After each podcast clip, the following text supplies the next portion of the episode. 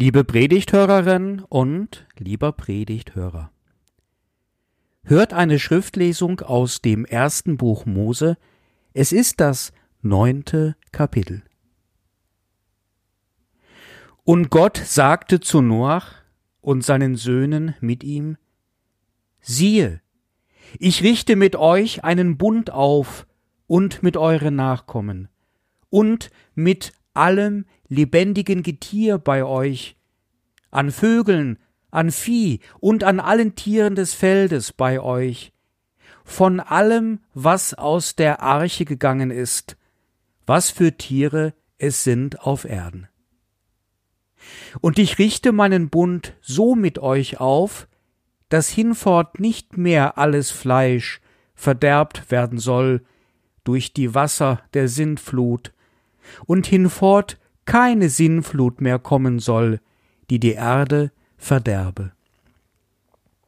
Und Gott sprach, Das ist das Zeichen des Bundes, den ich geschlossen habe zwischen mir und euch und allem lebendigen Getier bei euch auf ewig.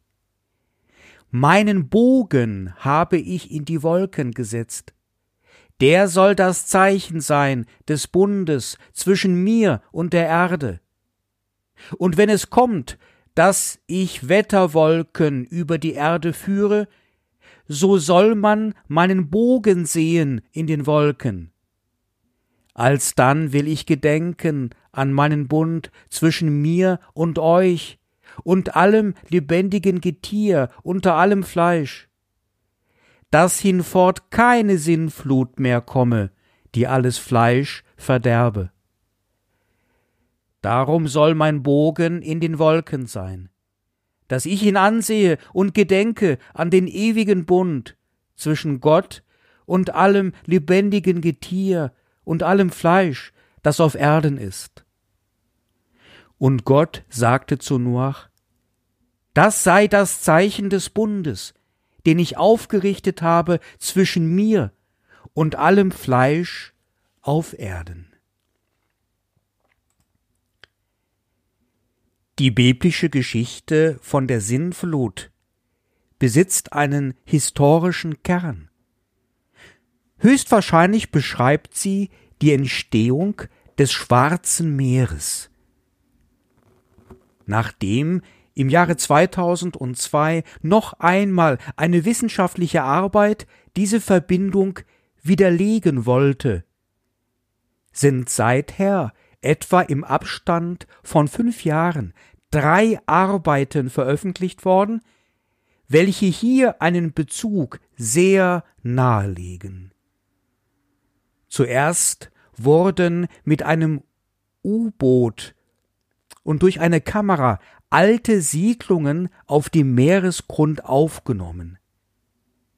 Dann wurde der Bosporusgraben näher untersucht und dabei festgestellt, dass dieser geologisch ungewöhnlich schnell und interruptionsartig entstand, und schließlich hat der Vergleich von Schnecken im Mittelmeer und im Schwarzen Meer ergeben, dass diese aus dem Mittelmeer evolutionsbiologisch ungewöhnlich schnell in das Schwarze Meer gelangten, also hineingespült wurden. Man geht heute davon aus, dass mit einer Wucht von dem 200-fachen der Niagara-Fälle wegen eines Erdplattenrisses am Bosporus in recht kurzer Zeit die Fläche von zweimal der Schweiz überspult wurde. Die Bibel selbst spricht dabei von 150 Tagen. Dann wäre diese Siedlung bereits 150 Meter tief vom Wasser bedeckt gewesen. Dies sei entwicklungsgeschichtlich noch gar nicht so lange her sondern im sechsten Jahrtausend vor unserer Zeitrechnung geschehen. Längst herrschte damals Kultur und Zivilisation auf der Erde und auch ein kollektives Gedächtnis. Es gibt in dem heutigen Predigttext der Bibel drei wichtige theologische Aussagen.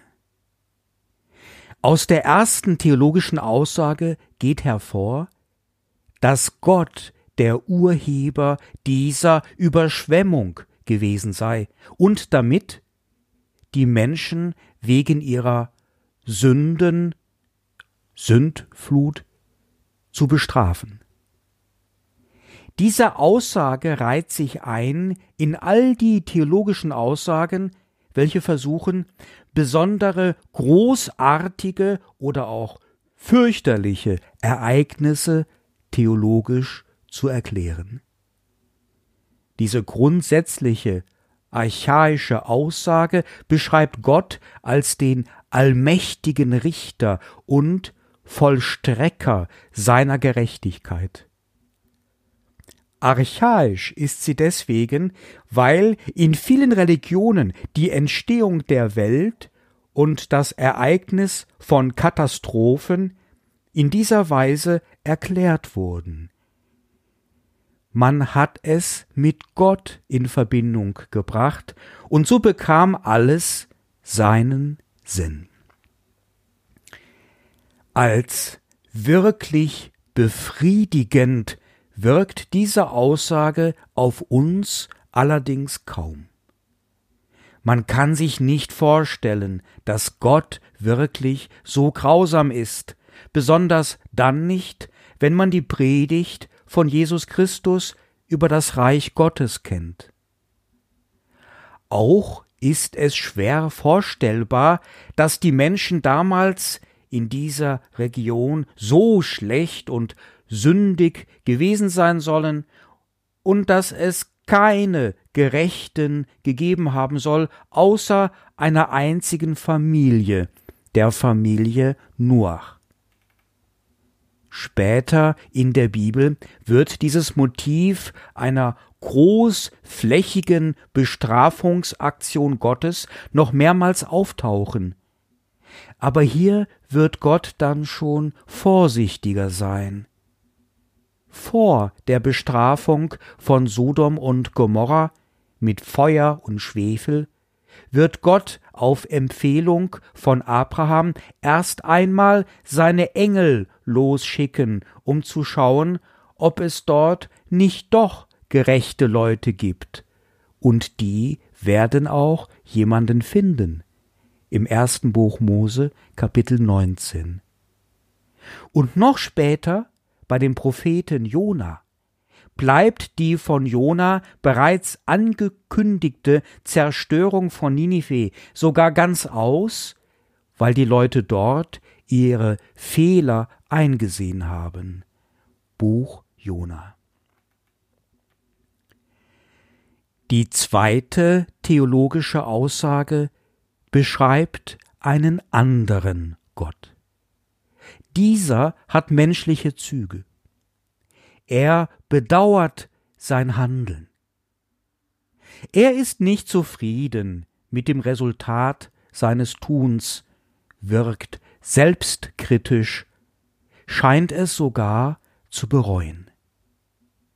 Und er zeigt seine ganz weiche Seite, gibt ein Versprechen ab, spricht von einem Bündnis, welches er mit der gesamten Menschheit schließen will. Er wird hier ganz großzügig.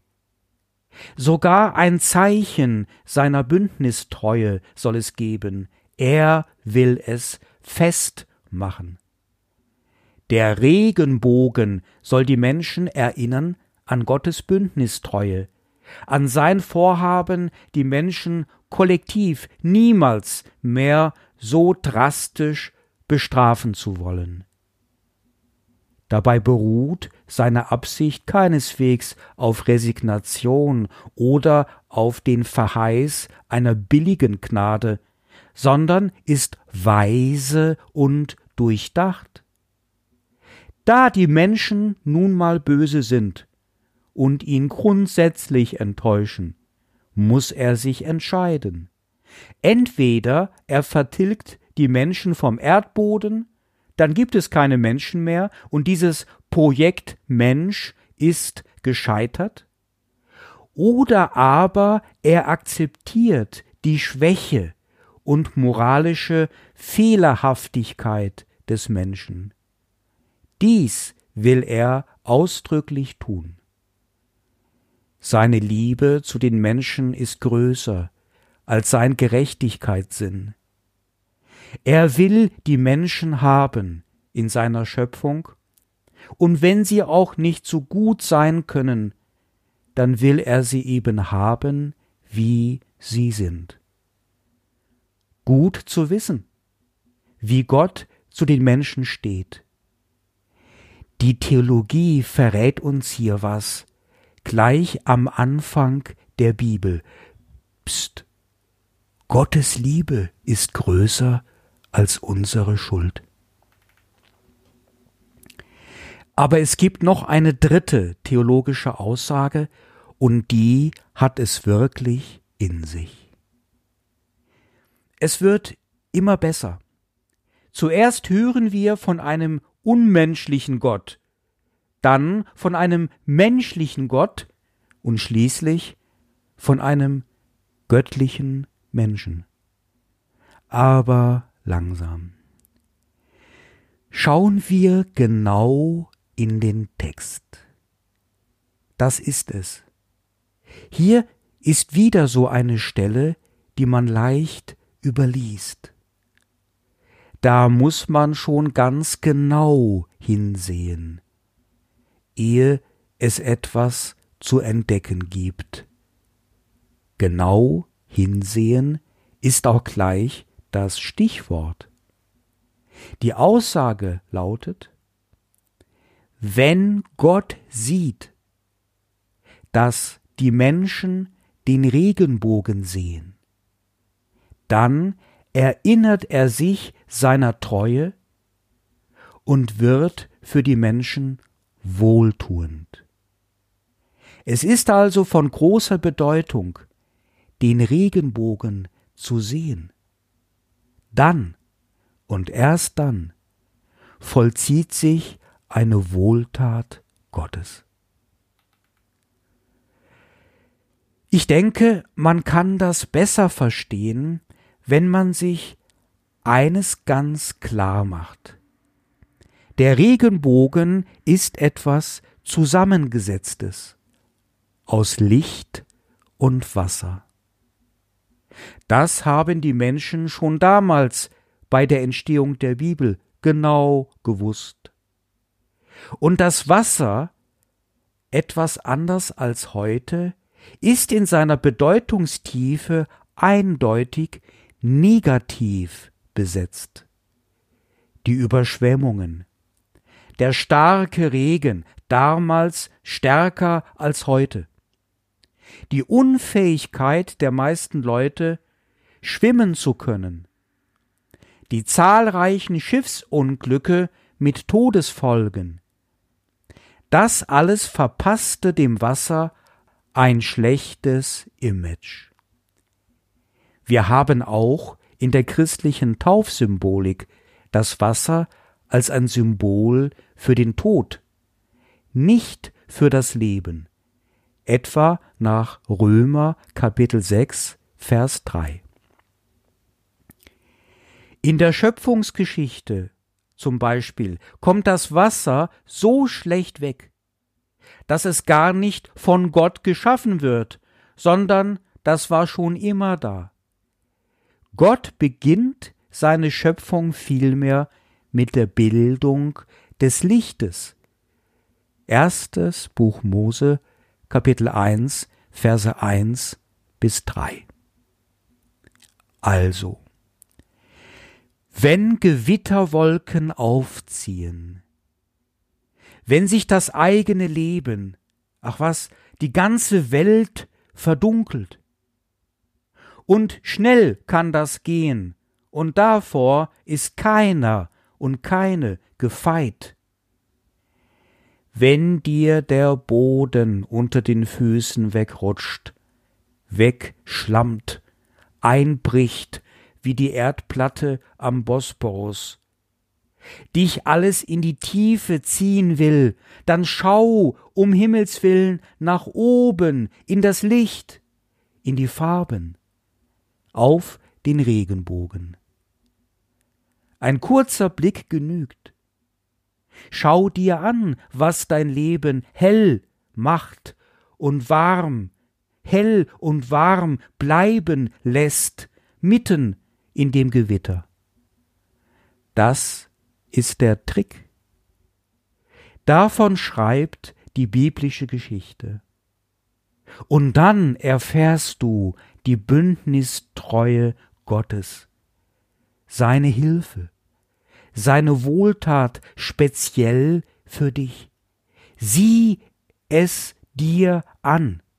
Er ist da für dich. Dieses hochspirituelle Thema kommt immer wieder vor in der Bibel und in der Theologie und in der Kirchengeschichte. Die Heiligen haben niemals aufgegeben. Jakobs Traum von der Himmelsleiter beginnt mit der alleruntersten Sprosse. Jesus weist immer wieder darauf hin, dass unser Glaube heilt, Unsere Sichtweise auf das Leben bestimmt ein Handeln Gottes mit. Das Gute in deinem und in meinem Leben wächst, wenn wir es erkennen.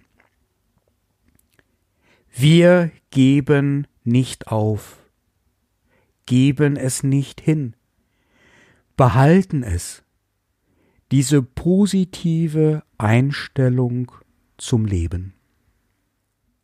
Das ist eine Haltung, die wir damit an den Tag und in die Nacht legen, und diese Haltung führt zu einem Halt Gottes, den wir entdecken und feiern dürfen. Auch wenn der Satz abgetroschen klingt, bleibt er doch wahr. Wir können wirklich nicht tiefer fallen als in Gottes Hand. Für mich als Gemeindepfarrer ist dieser Satz nicht leer, sondern ich kann ihn füllen mit vielschichtiger Erfahrung von Menschen, welche dem Leben strotzen, sogar dem Tod strotzen und in der Sterbeerfahrung als Sterbender und als das Sterben begleitender Mensch diese Wahrheit bezeugen. Im Tod ist das Leben. Im Unwetter leuchtet ein Regenbogen. Und das macht, dass wir ewig glauben werden an das Leben.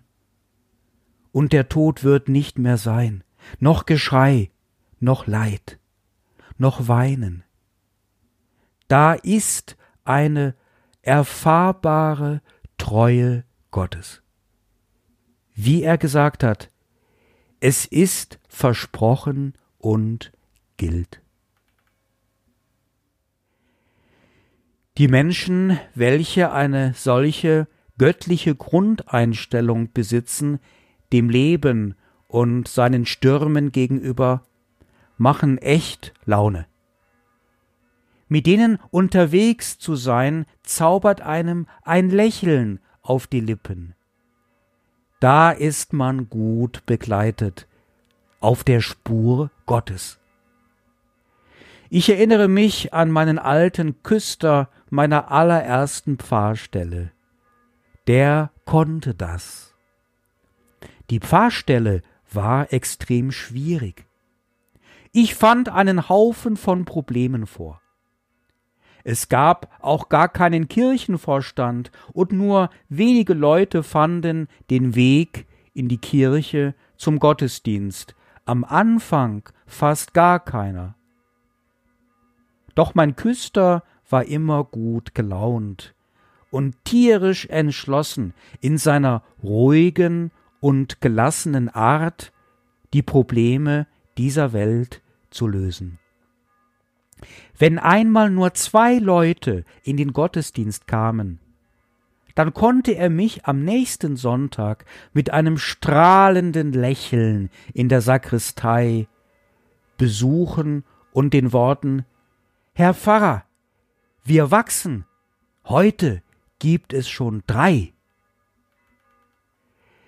Dietrich Bonhoeffer schreibt Ich glaube, dass Gott aus allem, auch aus dem Bösesten, Gutes entstehen lassen kann und will.